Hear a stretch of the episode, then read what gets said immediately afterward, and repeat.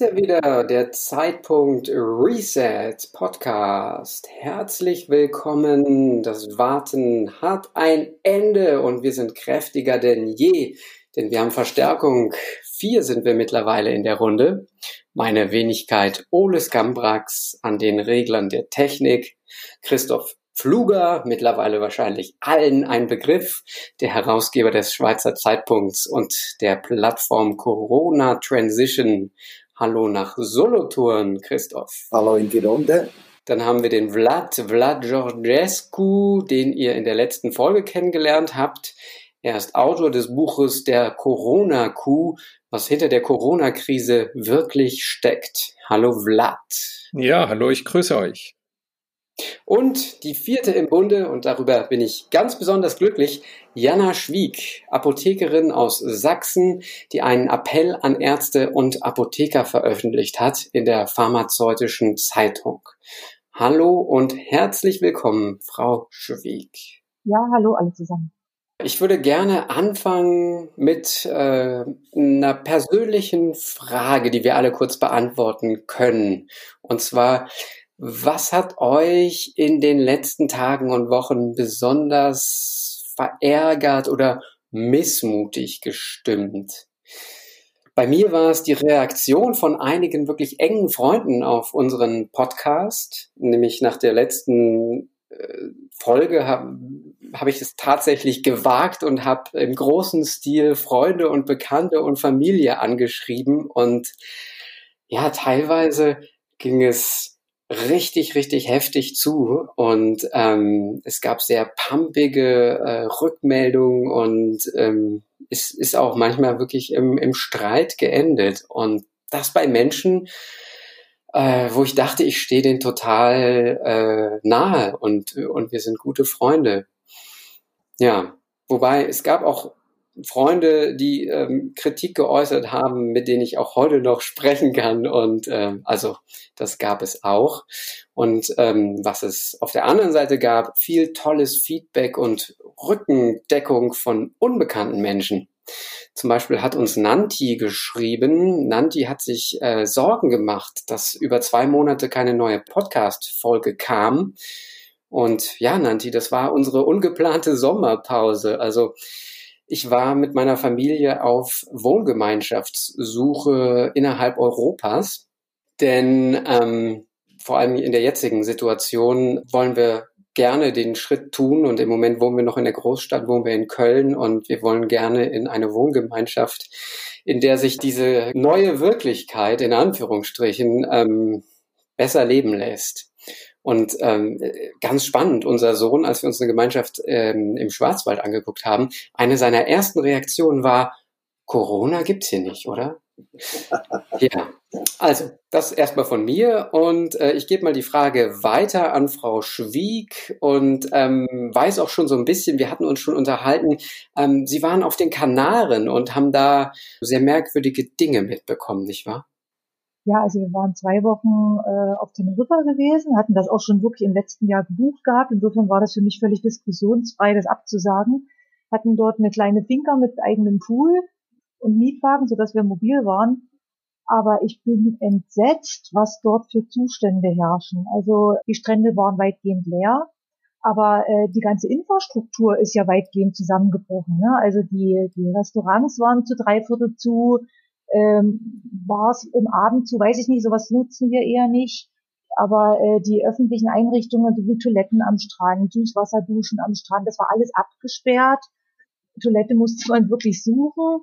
Die ähm, so Zoos wie hier so irgendwelche Parks oder Wasserparks, was man mit den Kindern machen will, war alles abgesperrt, alles zu sodass das nachher massiv eingeschränkt war, was wir für Freizeitaktivitäten hatten. Ne? Das hat dann mit Urlaub nicht viel zu tun.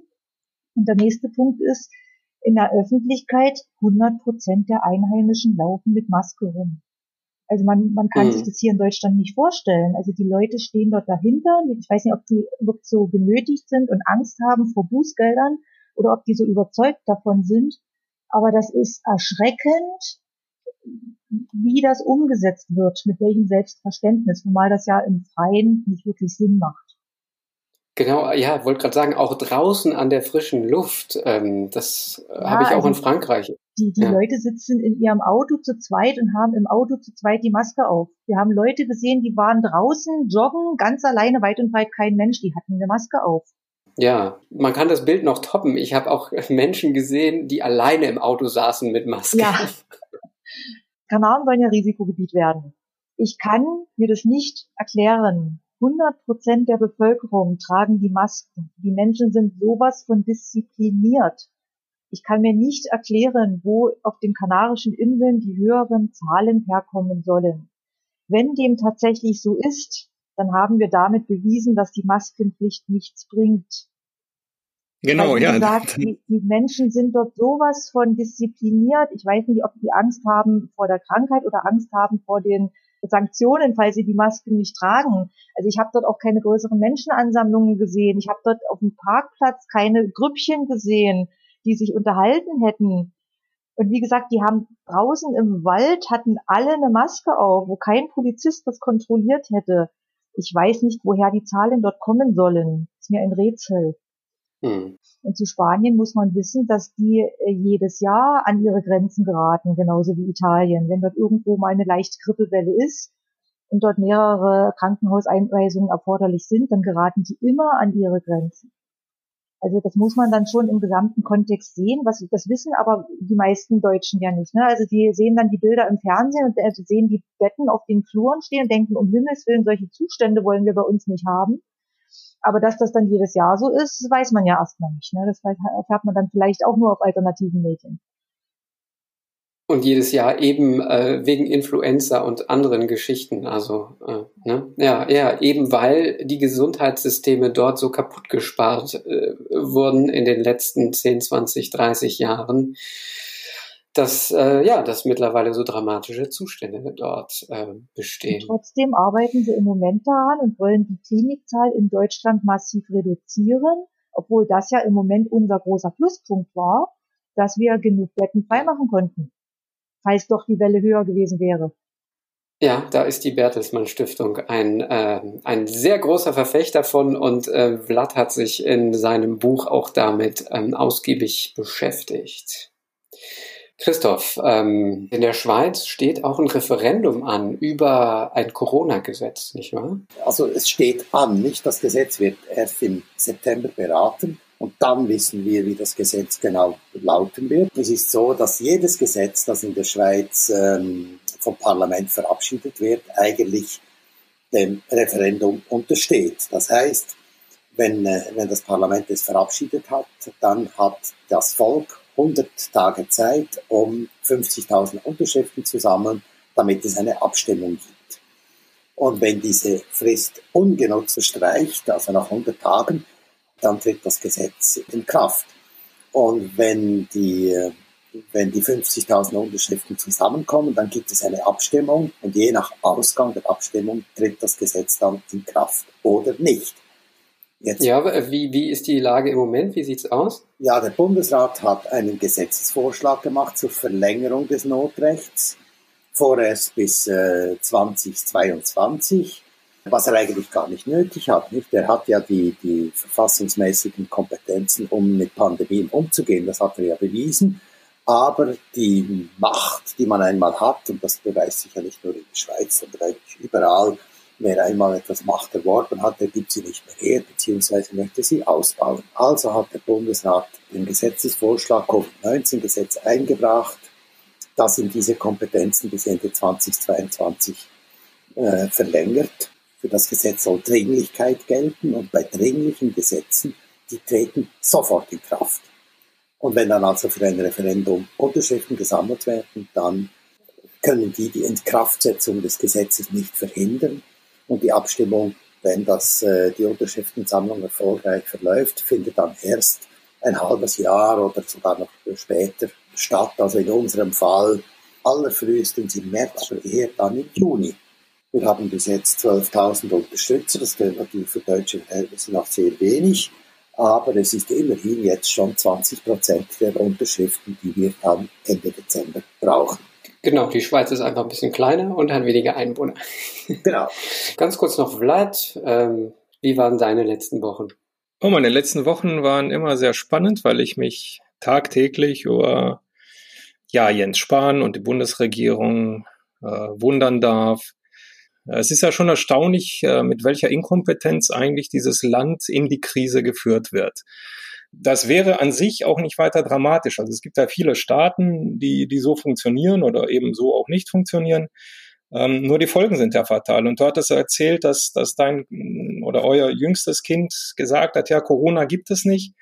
Ähm, meine älteste Tochter, die Psychologie studiert oder eigentlich ihren Bachelor schon gemacht hat und jetzt ihren Master macht, hat mir gesagt, dass sie, als in der Kinderpsychiatrie in Königslutter gearbeitet hat, das ist das größte psychiatrische Krankenhaus in Niedersachsen, dass sie festgestellt hat, dass dort enorm viele neue Einweisungen sind von Jugendlichen, von Kindern, die jetzt massive Probleme haben wegen dieser ganzen Corona-Krise. Das heißt also, die Prägung, die psychosoziale Prägung ist jetzt schon derart katastrophal geschädigt. Das wird uns lange, lange begleiten und ich mache mir große Sorgen, was mit diesen Kindern passiert. Also das ist das, was mich jetzt eigentlich diese letzten zwei Wochen ganz massiv beschäftigt hat. Und äh, auf Christoph zurückkommt, finde ich, dass die 12.000 ein, ein, gigantischer Erfolg sind in der Schweiz. Ja, dass es überhaupt also 12.000 wirklich denkende Menschen gibt, die sagen, wir wollen das jetzt mit den uns zur Verfügung gestellten Mitteln stoppen. Ähm, wir müssen aber denken, wir hätten in Deutschland die gleichen Möglichkeiten auf Länderebene. Also Volksentscheide mhm. in Bayern gibt es, Volksentscheide in Niedersachsen gibt es, kann man zumindest machen. Ähm, da gab es aber keine einzige Unterschrift. Es gäbe ja nicht mal einen Versuch, sowas zu starten, weil natürlich niemand wahrscheinlich mitmachen würde. Das ist das, was mich eigentlich wirklich äh, in, in großer Sorge versetzt. Und das ist das, was die letzten zwei Wochen mich auch beschäftigt hat. Frau Schwieg, auf, auf Länderebene kann man ja durchaus, oder konnte man zumindest feststellen, dass durchaus anders ähm, umgegangen wurde mit der Corona-Situation. Ihr Ministerpräsident Kretschmer, der ist ja tatsächlich auch am Anfang ohne Maske auf Demonstrationen gewesen, nicht wahr? Ja, also der hat das auch wirklich begründet, hat gesagt, ich will mit den Demonstranten auf Augenhöhe reden äh, das kann nicht nur ohne Maske, weil die Demonstranten waren ja auch ohne, hat prompt von irgendwem eine Anzeige gekriegt. Und äh, der ist aber sowieso so ein Mensch, der sehr volksnah ist und eigentlich auch recht beliebt. Aber äh, er ist massiv zurückgerudert. Also wir sehen das jetzt ab 1. September führt ja auch Sachsen ein Bußgeld auf die Maskenpflicht ein, wo jetzt immer Sachsen zurückhaltend war.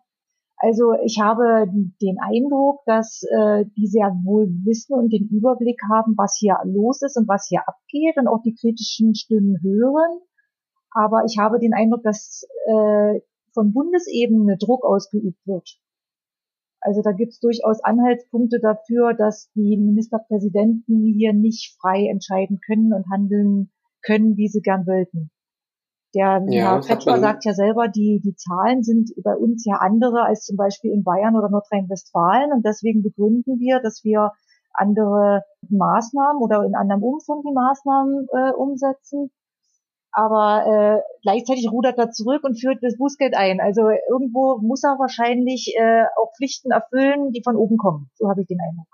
Ja, man sieht das auch sehr gut an Armin Laschet, Ministerpräsident von NRW, der ja lange Zeit ähm, versucht hat, die Beschränkungen so gering wie möglich zu halten und ähm, plötzlich ist er auf Söderschem Hardliner-Kurs und NRW hat mittlerweile die größten Bußgelder und die Maskenpflicht für äh, Schüler eingeführt.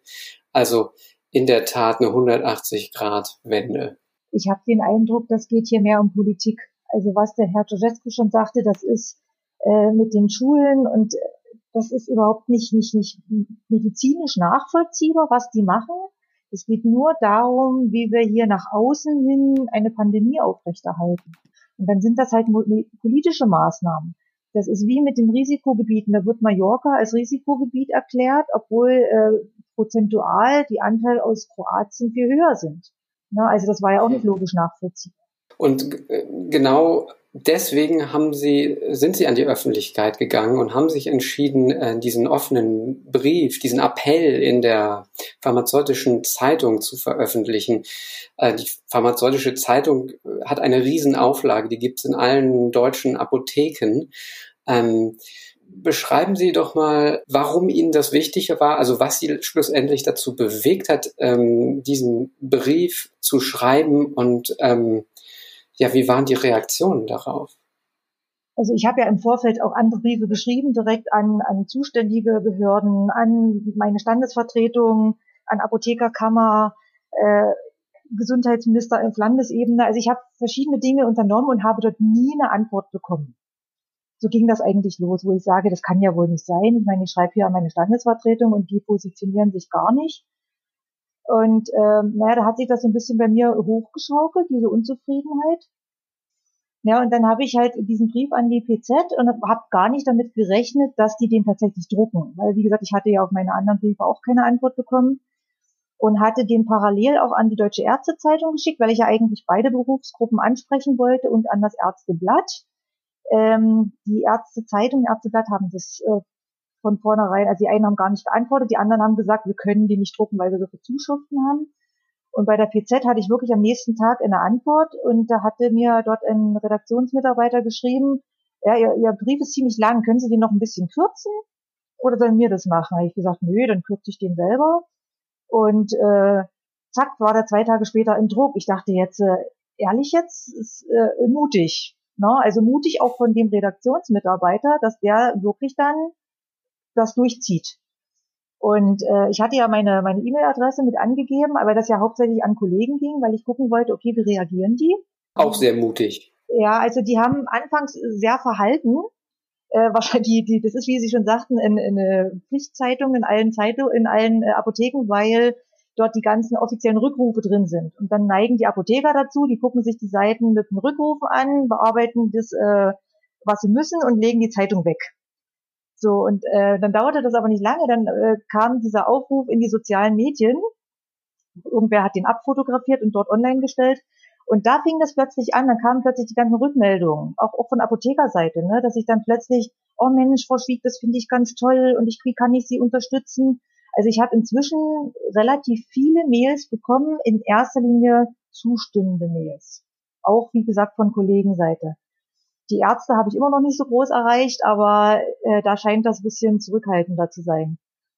Aber generell denke ich, dass das viele so sehen. Gerade auch, ich habe das ja in dem Brief angesprochen, die ähm, wie, wie, wie stellen wir uns in der Apotheke nach außen hin dar? Ne? Also wenn wir uns in Sachsen, wir haben so einen Spuckschutz zwischen den äh, Kunden und uns. Und äh, der Kunde muss natürlich eine Maske tragen, aber wir sind dahinter von der Maskenpflicht befreit. Das finde ich auch richtig so, weil ja für die Beratung die Mimik auch ganz groß eine Rolle spielt. Das ist so schon schwierig mit der Diskretion, wenn der Patient gegenüber die die Maske aufhat und da noch ein Hörgerät drin. Also das ist so schon schwierig. Und jetzt gibt's aber Bundesländer, wie, wie in Bayern ist das ganz dramatisch, da stehen die jetzt noch als Apotheker hinter der Scheibe mit äh, Handschuhen und Mundschutz. Also für mich ist ja die, so. die eine Richtung schon schlimm mit der Beratung, aber wenn jetzt beide Seiten so einen Mundschutz aufhaben, also Diskretion ist heutzutage nachrangig, was sonst immer ganz groß geschrieben wurde. Ja, also das spielt plötzlich nicht mehr so die Hauptrolle. es ist seltsam. Mhm. Und deswegen bin ich auch unserer ähm, Standesvertretung in Sachsen ausgesprochen dankbar, dass die das von Anfang an realistisch gesehen haben und gesagt haben, nee, solange wie ihr den Spuckschutz habt, könnt ihr äh, dahinter das selbst entscheiden, ob ihr eine Maske tragt oder nicht. Das habe ich für uns entschieden. Und äh, wenn es jetzt natürlich einen Chef gibt, der sagt, äh, nee, bei mir wird getragen, um die Mitarbeiter zu schützen, dann ist das dem seine Entscheidung, dann darf der das. Ja, klar. Mhm. Mhm. Ich weiß nicht, ob es alle mitbekommen haben, aber ähm, wir befinden uns in der zweiten Welle. Der Ärzteverband Marburger Bund hat das Anfang des Monats konstatiert und bezieht sich auf die Zahl der Neuinfektionen, nicht auf die Zahl der tatsächlich Erkrankten. Und ähm, Frau Schwieg, das ist auch eine, ein Punkt, den Sie in Ihrem Brief ansprechen. Ähm, wie wird gezählt und was sind die eigentlichen Todeszahlen, die mittlerweile gar nicht mehr veröffentlicht werden? Auch nicht mehr in Spanien oder in, also in Ländern, die im Moment äh, noch deutlich höhere positive Testzahlen haben. Da ähm, werden auch nicht mehr die, die, ähm, die Todeszahlen angegeben, weil es sterben so gut wie keine Menschen mehr oder zumindest äh, prozentual gesehen sehr, sehr wenige. Ich habe mal nachgeschaut, es sterben mehr Menschen an Herz-Kreislauf-Krankheiten, an ähm, Suizid, an Autounfällen als an Covid-19. Ja, also ich habe mir den, ich nehme immer mal den Lagebericht vom Robert Koch Institut, der wird jeden Mittwoch, wird dort ein bisschen ausführlicher berichtet. Und äh, wenn man sich dann diese Kurve mal anschaut, da wurde ja im, im März, April wurden ja Leute mit Symptomen getestet. Ne? Dann äh, hat man dort eine richtige schöne gaussische Glockenkurve und dann ebbte das irgendwann ab. Und jetzt äh, werden ja äh, Risikogruppen getestet. Das heißt, es werden ja Menschen getestet, die gar nicht krank sind, die gar keine Symptome haben, die per se auch nicht ansteckend sind. Das wird aber nach außen hin so suggeriert und so dargestellt. Und ähm, dann haben wir jetzt so ein, ich sag mal, ein Grundrauschen ne, in, in der Linie da drin. Und normalerweise müsste das ja sich in den, in den Todesfallzahlen genauso widerspiegeln. Wenn ich jetzt die Todesfallkurve, also ich habe ja gerade den Robert-Koch-Bericht von, äh, von letzte Woche Mittwoch vor mir liegen, ähm, dann sind die Todeszahlen seit Anfang Juni, also Covid-19-Zahlen, beinahe null. Insofern äh, sage ich auch bei meinen Argumenten, wenn ich hier in irgendwelche Briefe schreibe, schaut euch die Todeszahlen an. Wir haben weder auf nationaler noch auf internationaler Ebene eine epidemische Lage. Haben wir schlichtweg nicht. Ja, nach der alten Definition von Epidemie und Pandemie. Ähm, die WHO ähm, hat das Ganze ja geändert im Rahmen der Schweinegrippe und ähm, mittlerweile ist ja eine Pandemie ein Virus, der sich ausbreitet. Punkt. Also im Prinzip kommen wir nie wieder raus aus der Pandemie. Interessanterweise gibt es da noch einen anderen Grund für, der hat mit dem PCR-Test zu tun. Auch ähm, da haben Sie in Ihrem Brief ähm, drüber geschrieben. Und zwar hat dieser PCR-Test von Herrn Drosten eine Sensitivität von 99 Prozent. Und das bedeutet, dass bei den Anzahl der Tests, die wir im Moment in Deutschland haben, also ungefähr 800.000, also eine knappe Million an Tests, ähm, da kommen dann durchaus 8.000 falsch positive Resultate raus. Das erklärt einen guten Teil derer, die äh, jetzt alle positiv getestet sind. Das können durchaus alles äh, falsch positive Ergebnisse sein. Ich hatte eine 94-jährige Patientin, die war, das war Anfang April müsste das gewesen sein, ist die positiv getestet worden, weil der Pflegedienst einen positiven Fall hatte, haben sie halt alle Leute, die von dem Pflegedienst versorgt wurden, haben sie getestet. Die Frau hatte keine Symptome. Die war zwei Wochen in Quarantäne. Nach zwei Wochen steht die bei mir im Laden. Da sage ich, heu, Frau so und so, was machen Sie denn hier? Sind Sie nicht in Quarantäne? Und da sagt die alte Dame mit 94, nein, meine Quarantäne ist gestern ausgelaufen. Heute darf ich wieder einkaufen gehen. Da sage ich, na, wie geht's Ihnen denn? Hat, was hatten Sie denn? Na, mir geht's gut. Ich hatte ein leichtes Kratzen im Hals, aber das kann ich mir auch eingebildet haben. also ähm, es gibt auch Fälle, wo sehr alte Leute, entweder die war falsch positiv getestet oder die kamen dort symptomfrei durch, weil sie Antikörper hatte, beziehungsweise äh, T-Zellen, die das ausgebremst haben. Nur gibt es aber auch Fälle, von denen man liest, äh, da sind ganz junge Menschen erkrankt, die hatten anscheinend keine Vorerkrankungen und die hatten total heftige Verläufe.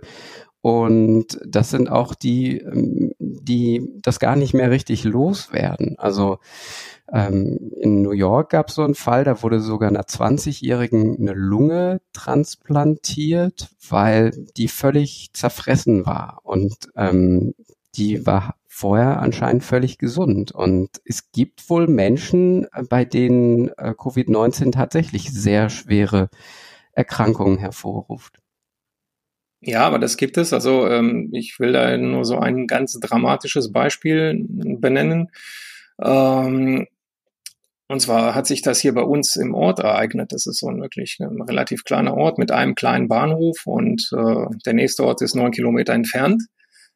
Ja, und dann stieg eine Schulklasse ein. Also das waren auch äh, Bekannte meiner Kinder, die waren damals 19. Und äh, ja, der eine junge Mann mit 19 ist eingestiegen und ist tot angekommen, ähm, weil er an äh, ja so, so ein Aneurysma dann bekommen hat. Und in dem Alter gibt es das eben auch. Damit will ich sagen, ja, es gibt natürlich solche dramatischen Fälle. Es gibt einen Fall in New York, ja, gut, dramatisch für die Familie. Jeder Todesfall ist einer zu viel.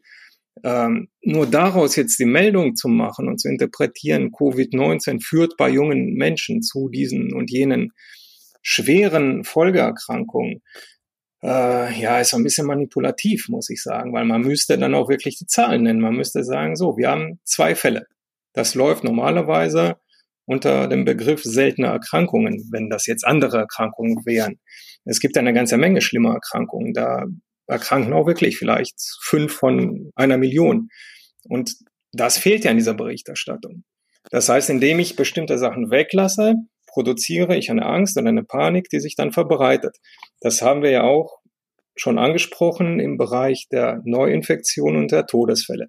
Todesfälle werden weggelassen, es werden nur die Neuinfektionen dargestellt. Hier ist es im Grunde genauso. Was ich denke, in der Berichterstattung äh, wird ein ganz großer Fokus auf die Einzelfälle gelegt. Da wird dann ein so ein Fall, oh Mensch, stellt euch mal vor, der war erst Mitte 20 und der hat die und die Folgeschäden und die und die Langzeitschäden. Aber das ist einer von vielen. Ne? Und da muss man dann wirklich sehen, okay, wie viele betrifft das, bei denen das so ist? Und dann muss man ja auch weitersehen, gab es das nicht auch vorher schon bei anderen Erkrankungen. Also es gab ja schon immer Fälle, wo jetzt Leistungssportler zum Beispiel, wenn die zurzeitig wieder angefangen haben zu trainieren, auf dem Platz tot umgefallen sind. Das gab es ja vorher mit Influenza auch schon. Ich meine, es sterben auch Menschen an solchen Sachen urplötzlich, wo man das auch nicht erwartet hatte, weil die kerngesund mitten im Leben standen. Ja? Und mit den äh, Langzeitschäden, ja, dieses, dieses Fatigue-Syndrom, dieses Auszehrungssyndrom, das, das, das kennen wir auch von Influenza. Das kennen wir auch von anderen Erkrankungen. Dass die Leute dann monatelang zu tun haben, bis die wieder auf die Beine kommen. Aber man muss das immer sehen, wie viel Prozent der Bevölkerung oder der Erkrankten betrifft das denn? In den Medien haben wir dort Einzelfälle, die werden hochstilisiert unter dem Motto, oh, ihr müsst Angst davor haben, aber wie viel sind's denn? Diese Zahlen werden ja nicht veröffentlicht.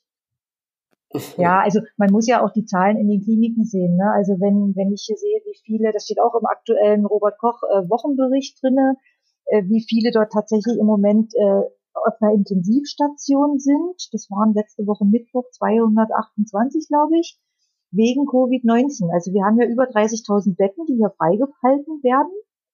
Für die Betten bekommt die Klinik pro Tag eine nicht unerhebliche Summe Geld. Und wir haben davon im Moment 228 belegt. Und das muss man mal mhm. im Verhältnis sehen bei 80 Millionen Einwohnern. Und da muss man sich fragen, haben wir hier eine pandemische Lage? Ja, in der Tat.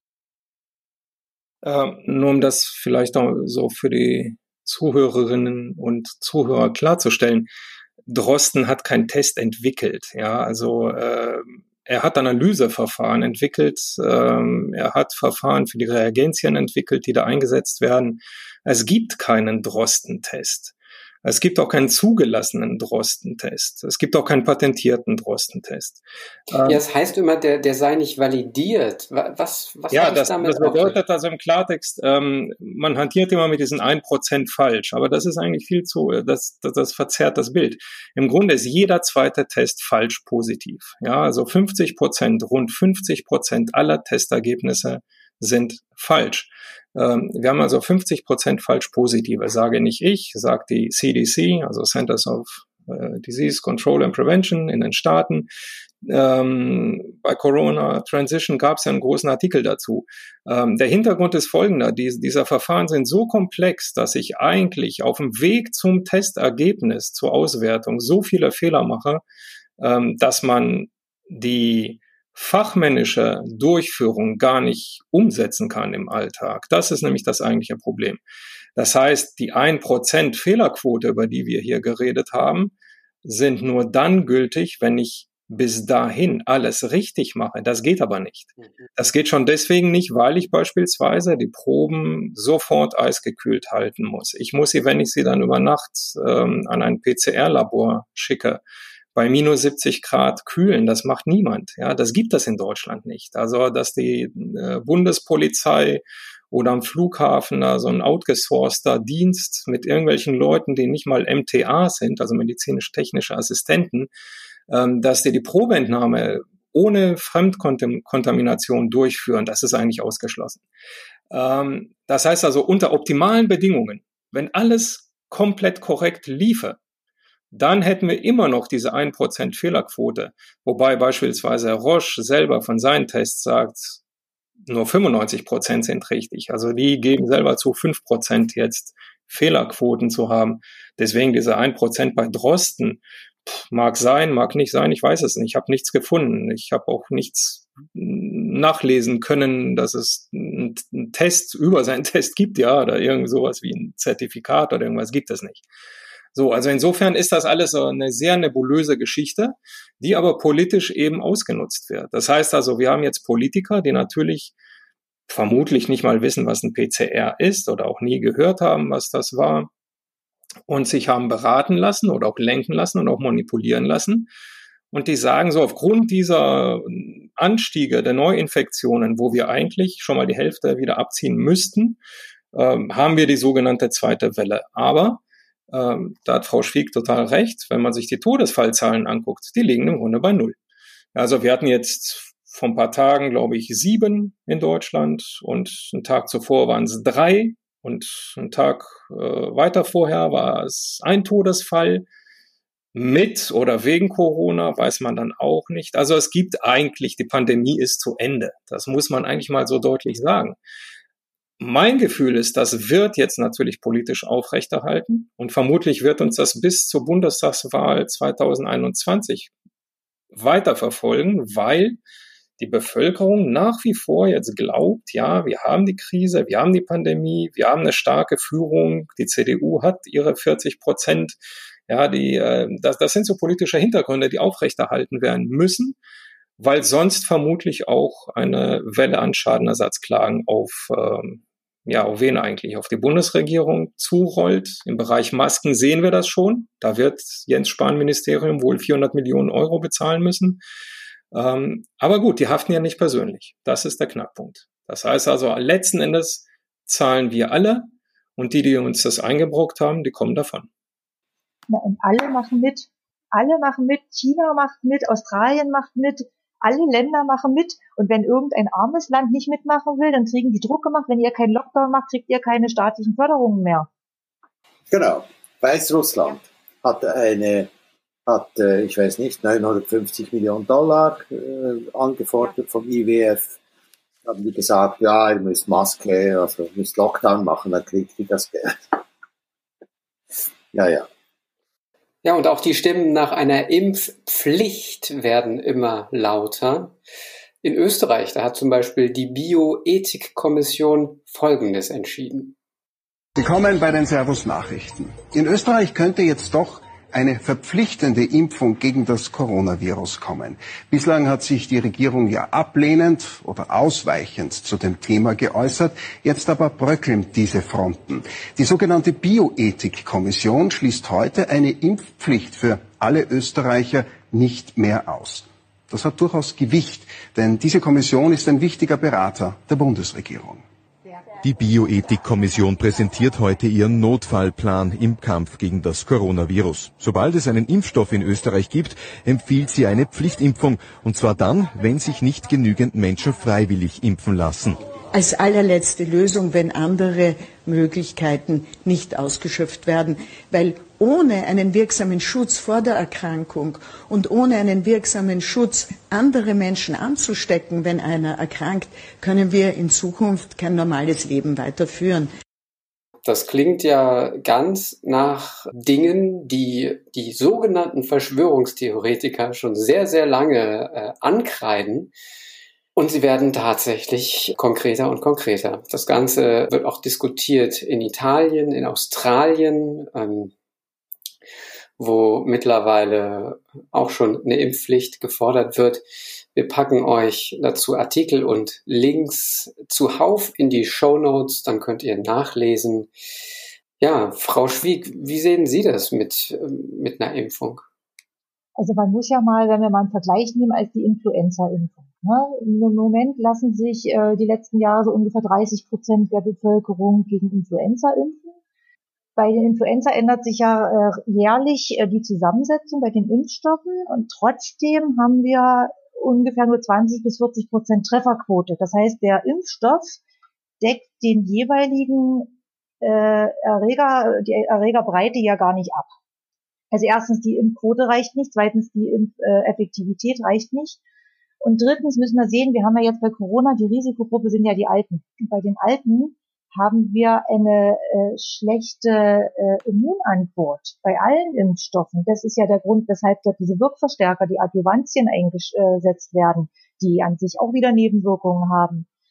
Das heißt, wir haben mindestens drei Faktoren, die eine Wirksamkeit der Impfung in Frage stellen, so dass wir ja nie eine äh, Erfolgsquote von 100 Prozent haben werden. Selbst wenn wir eine Impfpflicht einführen würden, und selbst wenn der Impfstoff gut verträglich wäre, hätten wir keine hundertprozentige Effektivität. Da ist eine durchgemachte Infektion sehr viel besser für eine Herdenimmunität. Und dann muss ich noch zu diesen Impfstoffen sagen, ähm, was jetzt zurzeit in diesen klinischen Prüfungen ist, das sind ja zum Großteil RNA-Impfstoffe. Die funktionieren ganz anders als bisherige Impfstoffe, die zugelassen sind. Also an solchen RNA-Impfstoffen forschen die seit Jahren haben das bis jetzt nie zur Marktreife geschafft. Es, es, es funktioniert nicht so einfach. Also es ist ein theoretischer Denkansatz, ein Gen in den Menschen einzubringen. Was anderes ist das ja nicht. Und der menschliche Körper bildet dann im Prinzip daraus diese Eiweißmoleküle dieser äh, Viren. Und dann soll der Körper daraufhin eine Immunantwort entwickeln, also Antikörper. Also der Körper soll im Prinzip selber zwei Schritte im Voraus denken, um dann das dritte zu machen. Hm. Das ist für nicht mal für mich als Wissenschaftler ist das plausibel. Ich, ich äh, bin da hochskeptisch. Ich würde mir und meinen Kindern keinen RNA-Impfstoff äh, injizieren lassen. Es ist überhaupt noch nicht ausgewiesen, was das im Körper anrichtet. Das wäre für mich ein riesengroßer Herdenversuch. Und das kann sein, ich glaube, ich habe sogar gelesen, der Bill Gates, der ja Gott mit seiner äh, Foundation groß beteiligt ist an den Impfstofffirmen, der rechnet selber mit, mit hochgradigen Nebenwirkungen und wahrscheinlich auch Toten. Aber das äh, ist erstmal nachrangig. Das spielt dann nicht so die Rolle. Ich frage mich, warum die den Fokus aber darauf legen, warum die nicht, äh, wenn sie sagen, okay, wir machen klassische Impfstoffe, wir könnten ja die, die Oberflächeneiweiße nehmen und das klassisch machen, das wäre technisch machbar, das wäre wahrscheinlich sogar schneller machbar aber es wäre nicht ähm, in den Mengen produzierbar. Das ist der Knackpunkt. Also die können diese RNA-Impfstoffe, wenn es denn so wäre, können die sehr schnell in sehr großen Mengen produzieren. Und das ist denen ihr mhm. Argument, dass die äh, darauf den Fokus legen. Verstehe. Und dieser äh, russische Impfstoff, ist das auch ein RNA oder ist das ein klassischer? Der funktioniert über Vektorviren, also über, über relativ harmlose Erkältungsviren. Aber der Grundansatz ist der gleiche, dass der im Körper dann im Prinzip über die RNA wirkt. Also das äh, ist dann wieder ähnlich, aber nicht ganz so, wie diese RNA-Impfstoffe sind. Aber da kam ja auch Fake News. Ne? Also da hieß es, die hätten den zugelassen. Das stimmt nicht. Also die haben eine Notzulassung erteilt, im Prinzip eine Phase 3 Studie. Und äh, nach außen hin wurde das aber so, aber vom Ausland nur, nicht von den Russen. Von nach außen hin wurde das kommuniziert als Zulassung, was aber so nicht richtig war.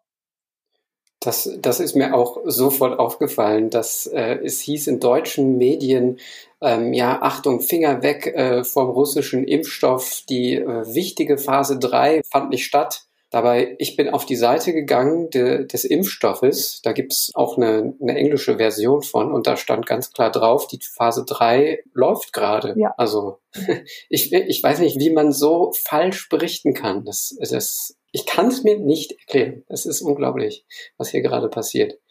Christoph, äh, du hast die Hand gehoben, virtuell. Ja, schon lange. Ich fand das am Anfang auch merkwürdig, aber ähm, heute finde ich, was ist der Plan? Das ist der Plan. Das ist der Plan. Ich meine, die, die, einige erinnern sich vielleicht noch an die Operation Mockingbird.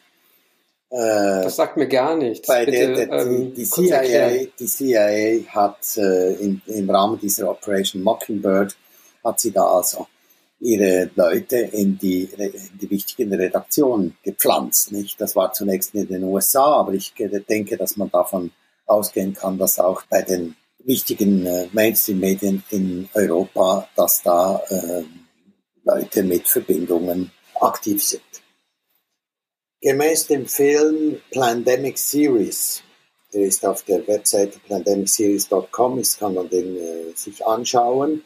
Da wird sehr deutlich, wird sehr gut dokumentiert, dass eigentlich seit 1999, aber mindestens seit 2002 an einer Corona-Pandemie ich sag mal, gearbeitet wird. Nicht? Man hat damals erkannt, dass die Coronaviren eine gewisse Chance, eine Möglichkeiten für äh, Impfungen und für Maßnahmen darstellen. Dazu gibt es zum Beispiel Patente auf Coronaviren, die hat die CDC. Patente kann man eigentlich nur auf Organismen erhalten, die, die man verändert hat. Also entweder ist das Patent falsch, wenn es sich um das naturbelassene Virus handelt gewissermaßen, oder sie haben an dem Virus tatsächlich herumgebastelt, gentechnisch verändert und dann äh, geht es eigentlich bereits in die Kategorie von Biowaffen. Also der Film dokumentiert sehr deutlich, dass da über 18 Jahre an dieser Pandemie gearbeitet wird, die wir jetzt da in den letzten Monaten erlebt haben. Und ich denke, in diesen 18 Jahren ist es auch kein Problem, sich auch in den Gesundheitsbehörden äh, sich gewisse Verbindungen äh, zu schaffen, die dann dafür sorgen, dass die Maßnahmen auch gemäß Lehrbuch äh, durchgeführt werden. Weil es ist ja schon erstaunlich, dass auf der ganzen Welt die, die, die Regierung praktisch alle dieselben Maßnahmen machen, außer in Schweden, das ja auch das Land ist, wo die Digitalisierung und die Kontrolle des digitalen Geldes und die Abschaffung des Bargeldes am weitesten fortgeschritten ist. Und äh, da ist wohl äh, der, der Kontrollschub, der jetzt ansteht, nicht, ist da vielleicht ein bisschen weniger nötig. Der was? Der was für ein Schub? Der Kontrollschub, der nicht, es, es findet ein digitaler Kontrollschub statt, nicht? Im Moment, nicht mit diesem Tracing. Also du meinst, in Schweden läuft das schon äh, an sich, da muss man nicht mehr nachhelfen. Ja, wir müssen, wir, wir haben gewissermaßen einen Rückstand gegenüber Schweden und wir müssen da ein bisschen aufholen. Also ich, ich sage das jetzt ein bisschen plakativ und vielleicht auch so, dass man noch schmutzeln kann dazu, nicht? Oder dass es wieder ja, Zuschriften gibt. Ja, ja, es, ja, es sind ja Spekulationen, nicht? Ähm, aber ich, ich, ich sage das eigentlich nur, um das größere Bild ein bisschen äh, in den Fokus zu bringen, nämlich dass diese Pandemie, die es ja nicht mehr gibt, nicht? Also in der Schweiz gibt es äh, sechsmal, mehr, sechsmal mehr Suizide als Corona-Tote, nicht? Also die ganzen äh, Pandemie-Manager müssten eigentlich den, den Blick auf einen ganz anderen Erreger richten, nämlich auf die Maßnahmen, die sie selber ver verursacht haben, nicht. Die verursachen zurzeit viel mehr Tote vom wirtschaftlichen äh, Schaden und den sozialen äh, Verwerfungen, die noch äh, an deren Anfang hier erst stehen, nicht von denen gar nicht zu sprechen. Und ich ja, glaube, lass uns kurz bei lass uns kurz bei Schweden bleiben, ähm, weil ich das äh, einen sehr spannenden ähm, Fall finde, weil Schweden wird ja immer hin und her diskutiert und ähm, dann hat man jetzt lange nichts gehört. Und ähm, tatsächlich, äh, es gibt keine Maskenpflicht und ähm, die Zahlen ähm, sind auch dort im Keller. Also ähm, hat sich vielleicht doch dieser Weg gelohnt zu gehen. Jetzt gerade lese ich aber auch wieder hier auf NTV, Schweden zählt meiste Tote seit 150 Jahren. Also es, äh, die Meldungen widersprechen sich da auch unglaublich gut und ich finde, das kann man überhaupt in dieser ganzen äh, äh, Situation hier ständig äh, feststellen. Ja, man hat eine Meldung und dann die nächste, die da wieder widerspricht und es ist unglaublich schwer, sich überhaupt noch ein eigenes Bild zu machen, ein klares Bild zu machen. Wie geht ihr damit um? Also eigentlich muss man ja alles äh, bis ins Getno nachprüfen und nachrechnen. Äh, das kann es ja nicht sein, oder? Also Schweden hat seit Beginn der 90er Jahre zwei Grippewellen gehabt, die zu mehr Todesfällen führte als jetzt die, äh, ich will nicht sagen, die ungehinderte Ausbreitung von Covid-19, aber es hat einfach äh, zwei Grippewellen gehabt, die stärker waren als jetzt äh, die, dieses Jahres. Ich, ich weiß nicht, wo NTV diese Zahlen her hat, weil auch in Schweden sind die Todesfälle natürlich wesentlich zurückgegangen und sie haben den Weg der Natur gewählt, nicht den, der ja eigentlich seit Millionen von Jahren funktioniert. Es gibt ja immer wieder Seuchen, nicht? Und der, der Weg der Natur ist einfach, dass sich Herdenimmunität bildet. Das ist der ganz normale Weg, nicht? Der, der menschliche Körper ist, äh, ja, wir sind, wir merken das einfach nicht. Wir sind ziemlich perfekt gebaut und ähm, können eben auch, wenn unser Immunsystem einigermaßen intakt ist und wir es nicht durch äh, Gift, Umweltgifte oder äh, entsprechende Nahrung oder Medikamente zerstört haben, funktioniert das Immunsystem einigermaßen gut, nicht?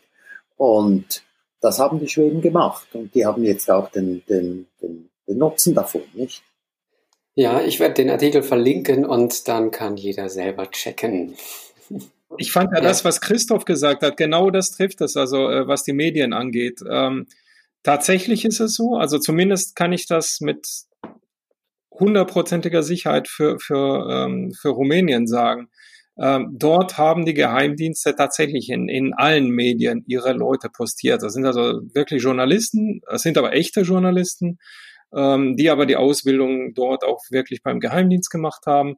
Ähm, und ich weiß von einem, also die Welt ist klein, auch was das angeht. Also ich bin mit, mit jemandem vom Auslandsgeheimdienst, der jetzt sehr, sehr hochrangig ist, also General, mit dem war ich im Kindergarten und in der deutschen Schule zusammen. Also wir sind so Kindheitsfreunde quasi und ich sehe dann auch so einmal im Jahr oder zweimal im Jahr äh, rein privat.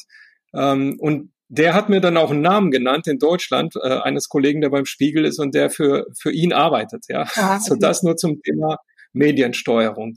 Ähm, ja, also es ist tatsächlich so, wie Christoph sagt, das kann kein Zufall sein, das kann mir keiner erzählen. Also das ist wirklich alle unisono ja, immer das Gleiche. Ja, Ja, und auch diese Neuinfektion, wenn man das liest, das ist ja wirklich durchweg, äh, das ist ja so, also ich komme ja selber aus dem Osten, ja, ich bin mit Ceausescu groß geworden, äh, war genau die gleiche Masche, also man hat immer das Gleiche gehört, ne, in allen Medien, auf allen Kanälen, der gleiche Wortlaut, ja, ja. wenn wir uns hier den Wortlaut angucken, der Wortlaut ist ja schon identisch.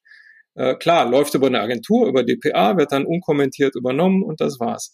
Aber auch in Kommentaren, auch, auch in der Tagesschau, ähm, also Nee, da muss ich Christoph total recht geben. Genauso sehe ich das auch. Das ist gesteuert. Das ist kein Zufall. Ich, ich, ich will ihm nicht recht geben. Ich, ich hoffe, ich hoffe, es, es läuft doch noch irgendwie anders ab. Also ich, äh, das Prinzip Hoffnung habe ich noch nicht Ach, aufgegeben. Ich, nein, nein, ich, ich, ich kenne ja, auch, ich kenn ja auch Redaktionskonferenzen und ich möchte mir nicht vorstellen, dass der ja, Großteil gekauft ist, weil nein, ich weiß, Groß wie sowas abgeht. Nee, du nicht weißt der ja, Großteil ist gekauft, aber das Entscheidende ist gekauft.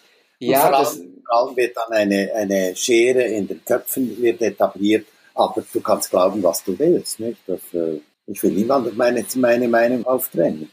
Aber die, die, die, Operation Mockingbird ist eine Tatsache, nicht? Ja, die, ja, ja, ja, äh, absolut. Die NATO-freundliche, die NATO-freundlichen Medien in, äh, in Europa sind eine Tatsache, obwohl die viele Bürger in vielen Ländern der NATO viel kritischer gegenüberstehen als die, äh, als ihre Regierungen da gibt es eigentlich sehr, sehr viele Hinweise, aber ähm, oh mein Gott, jeder kann glauben, was er will.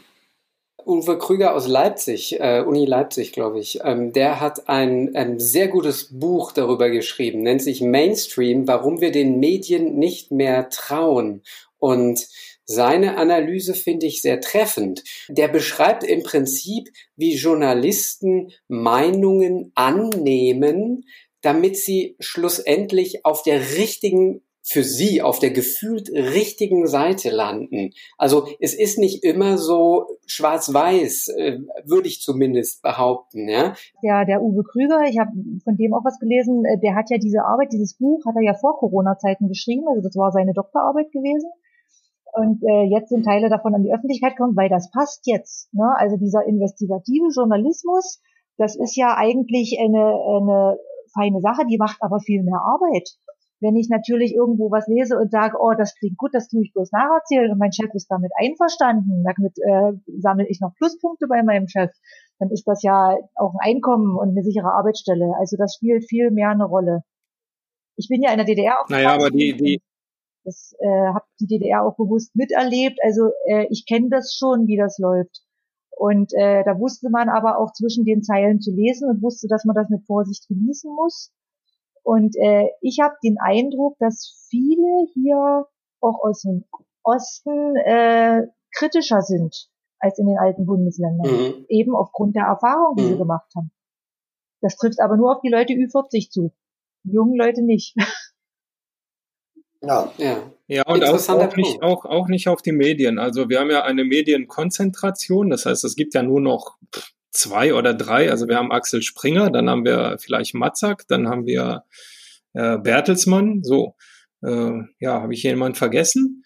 Ähm, naja, und dann gucken wir mal, in wessen Hand sind die denn alle? Und das war's. Ja, und im Grunde, ja, es liegt aber, glaube ich, nicht an den Journalisten unbedingt. Es liegt daran, dass die Themen ja gar nicht angenommen werden. Also äh, ich habe ja selber diese Erfahrung gemacht, 25 Jahre lang investigativ journalistisch tätig. So, und seit mindestens zehn Jahren ist es so, dass diese kritischen Themen immer weniger wurden.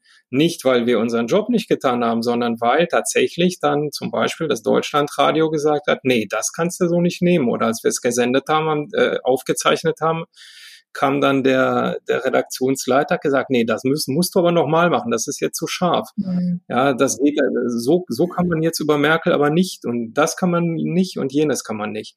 Das heißt also, wir haben keine direkte Zensur, aber die Zensur findet ja so statt, dass einfach die Redaktionsleitung im Grunde bestimmte Themen einfach blockt. Und ähm, das ist gesteuert. Das ist das, was ich meine mit gesteuert. Also das ist, das kann kein Zufall sein. Natürlich gibt es Journalisten, die das alles aufdecken wollen. Ähm, das gehört ja zum Job dazu. Das ist ja wie so ein Jagdinstinkt. Also wenn man sowas rauskriegt, das, das ist so wie eine Droge, ne, irgendwie. Ähm, aber wenn ich niemand habe, keine Redaktion, die das nimmt, dann, ja, dann war's das. Dann, dann ist es wirklich ein Problem. Und deswegen glaube ich, dass das alles kein Zufall ist. Diese Verlage, wenn man sich anguckt, die, die gehören ja dann auch bestimmten Gruppen, Aktionären. Das sind ja teilweise, ja, Springel oder äh, Springer. Ähm, oder die Mohns, ja, die äh, Liz Mohn-Familie, Bertelsmann äh, die steuern eigentlich die Medienlandschaft und steuern dadurch die Politik. Also das, das ist so ein, das große ganze Bild. Und umso wichtiger finde ich die alternativen Medien. Zum Beispiel auch jetzt hier unser Gespräch. Sowas wäre früher doch eigentlich in, in einem Sender wie Deutschlandradio gelaufen oder gibt es aber nicht mehr. Sowas würde da niemals, würde man das da so unterkriegen. Nie. Glaube ich nicht. Und äh, Positive Ending? mm, positiv ist für mich, wenn ich zwar sehr, sehr selten, muss man dazu sagen, aber auch in den Mainstream-Medien manch kritischen Artikel sehr versteckt, aber immerhin äh, dann doch noch lesen kann. Das freut mich dann. Also wenn ich in der FAZ oder in der Süddeutschen oder auch in der Zeit oder im Fokus oder im Spiegel noch nicht, ähm, dann vielleicht doch noch so irgendwo verborgen zumindest so leichte Fragen so aufkommen sehe. Ja, kann es denn sein? Oder wo sind die Toten? Oder ich habe neulich äh, im Deutschlandradio ähm, allerdings auch nur einmal zu später Stunde in die Nachrichten gehört. Wahrscheinlich war es auch das einzige Mal, dass diese Redakteurin das so machen konnte. Aber sie hat tatsächlich alle Zahlen genannt des RKI. Und äh, weil wir eingangs gesagt hatten, es werden nur die Neuinfektionen äh, genannt und gemeldet. Ja, von den Medien. Das RKI macht das nicht. Das RKI sagt ja durchaus, wie viele Tote es gibt und das hat die Dame wirklich gemacht. Die Kollegin, muss man ja sagen, fand ich gut. Ähm, das ist für mich positiv. Es sind natürlich noch ganz, ganz wenige zarte Pflänzchen in der Wüste, die da sprießen. Äh, ich weiß nicht, ob jetzt das Bild irgendwie passt, aber ihr wisst, was ich meine. Und liebe Kolleginnen und Kollegen, weiter so. Also versucht es. Ich habe übrigens die, die Grafik noch gefunden. Hast ja gesagt, NTV hat gesagt und behauptet, dass äh, dieses Jahr äh, absolut katastrophal gewesen sei für Schweden. Ich habe die Grafik gefunden. Äh, Tote per Million in Schweden vom schwedischen äh, zentralen Statistikamt. Und da sieht man klar, dass in den 90er Jahren gab es mehrere Perioden, wo mehr Todesfälle zu verzeichnen waren als jetzt während der sogenannten Pandemie. Ich kann dir die Grafik schicken. Also NTV hat vermutlich nicht, hat nicht recht. Man muss sich wirklich eine eigene Meinung bilden. Wirklich kritisch bleiben. Jederzeit, leider. Aber es ist auch gesund. Bleiben wir kritisch, bleiben wir gesund und bleiben wir bei uns. Genau, genau. Und damit mit diesen Worten vielen, vielen Dank in die Runde. Vielen Dank an Apothekerin Jana Schwieg aus Sachsen, an Vlad Georgescu. Spreche ich das eigentlich richtig aus? Immer wieder wunderbar. Ja. Und Christoph Fluger, dem Herausgeber des Zeitpunkt aus der Schweiz und Corona Transition, eine der wichtigsten Plattformen, wenn ihr euch informieren wollt über die aktuelle Lage. Vielen Dank und bis zum nächsten Mal. Ich danke dir, Ole. Ich danke allen anderen. Okay, also danke euch auch. Ja, ja danke. Tschüss. Tschüss. Tschüss. Tschüss. Ihr könnt uns übrigens auch schreiben. Also so Briefe oder E-Mails an podcast.zeitpunkt.ch. Und ganz zum Schluss eine Pulp Fiction Reinterpretation von Gunnar Kaiser. Wie fandst du's denn die letzten Tage so allein? Was? Warst du etwa draußen? Was? Ganz schön gesunde Gesichtsfarbe, du warst doch draußen. W was? Draußen, du Wichser, warst du draußen? Ja. Dann weißt du auch, wie schlimm es ja. ist. Sag mir, wie schlimm Corona wirklich ist. Wie Grippe. Sag noch einmal Grippe. Sag noch einmal Grippe. Ich warn dich. Ich warn dich doppelt, du kleiner Schwanzlutscher. Wag es auch nur noch ein einziges Mal Grippe zu sagen. Es ist schlimm. Wie schlimm? Äh, wie die Pest. Und trotzdem warst du draußen? Mm, ja. Und wahrscheinlich ohne Mundschutz! Nein! Warum gehst du einfach raus, du Nazi? War ich nicht. Doch, das warst du. Ja, das warst du, Brad. Du bist ohne Mundschutz draußen gewesen. Und das ist extrem unsolidarisch. Du könntest Menschen verletzen.